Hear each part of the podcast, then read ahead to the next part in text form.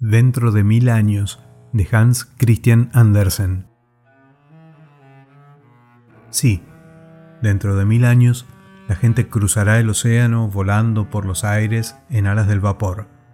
Los jóvenes colonizadores de América acudirán a visitar la vieja Europa, vendrán a ver nuestros monumentos y nuestras decaídas ciudades del mismo modo que nosotros peregrinamos ahora para visitar las decaídas magnificencias del Asia meridional. Dentro de mil años vendrán ellos. El Támesis, el Danubio, el Rin seguirán fluyendo aún. El Mont Blanc continuará enhiesto con su nevada cumbre. Las auroras boreales proyectarán sus brillantes resplandores sobre las tierras del norte, pero una generación tras otra se ha convertido en polvo. Series enteras de momentáneas grandezas han caído en el olvido, como aquellas que hoy dormitan bajo el túmulo donde el rico harinero, en cuya propiedad se alza, se mandó instalar un banco para contemplar desde allí el ondeante campo de mieses que se extiende a sus pies.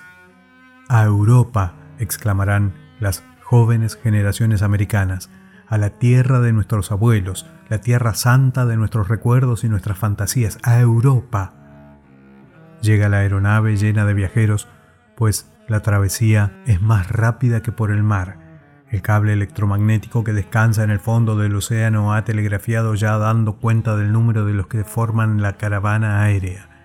Ya se ha vista Europa, es la costa de Irlanda la que se vislumbra, pero los pasajeros duermen todavía. Han avisado que no se les despierte hasta que estén sobre Inglaterra. Allí pisarán el suelo de Europa, en la tierra de Shakespeare, como la llaman los hombres de letras en la tierra de la política y de las máquinas, como la llaman otros. La visita durará un día, es el tiempo que la apresurada generación concede a la Gran Inglaterra y a Escocia.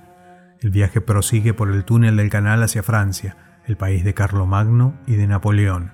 Se cita a Molière, los eruditos hablan de una escuela clásica y otra romántica que florecieron en tiempos remotos y se encomia a héroes, vates y sabios que nuestra época desconoce pero que más tarde nacieron sobre este cráter de Europa que es París.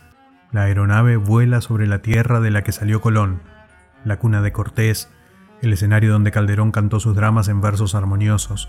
Hermosas mujeres de negros ojos viven aún en los valles floridos y en estrofas antiquísimas se recuerda al Cid y la Alhambra. Surcando el aire, sobre el mar, sigue el vuelo hacia Italia, asiento de la vieja y eterna Roma hoy está decaída. La campaña es un desierto, de la iglesia de San Pedro solo queda un muro solitario y aún se abrigan dudas sobre su autenticidad. Y luego a Grecia, para dormir una noche en el lujoso hotel edificado en la cumbre del Olimpo. Poder decir que se ha estado allí viste mucho. El viaje prosigue por el Bósforo con objeto de descansar unas horas y visitar el sitio donde antaño se alzó Bizancio. Pobres pescadores lanzan sus redes allí donde la leyenda cuenta que estuvo el jardín del harén en tiempos de los turcos. Continúa el itinerario aéreo, volando sobre las ruinas de grandes ciudades que se levantaron a orillas del caudaloso Danubio, ciudades que en nuestra época no conoce aún, pero aquí y allá, sobre lugares ricos en recuerdos que algún día saldrán del seno del tiempo, se posa la caravana para reemprender muy pronto el vuelo. Al fondo se despliega Alemania, otrora cruzada por una densísima red de ferrocarriles y canales, el país donde predicó Lutero, cantó Goethe y Mozart empuñó el cetro musical de su tiempo. Nombres ilustres brillaron en las ciencias y en las artes, nombres que ignoramos.